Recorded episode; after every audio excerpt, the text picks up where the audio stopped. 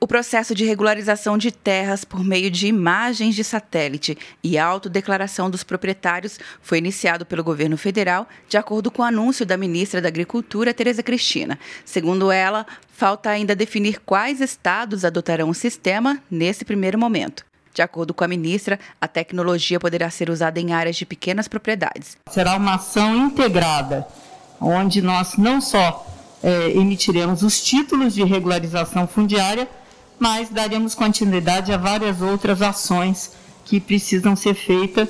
Já tem gente trabalhando em várias regiões é, dos nove estados da Amazônia, mas concentrado inicialmente em três estados.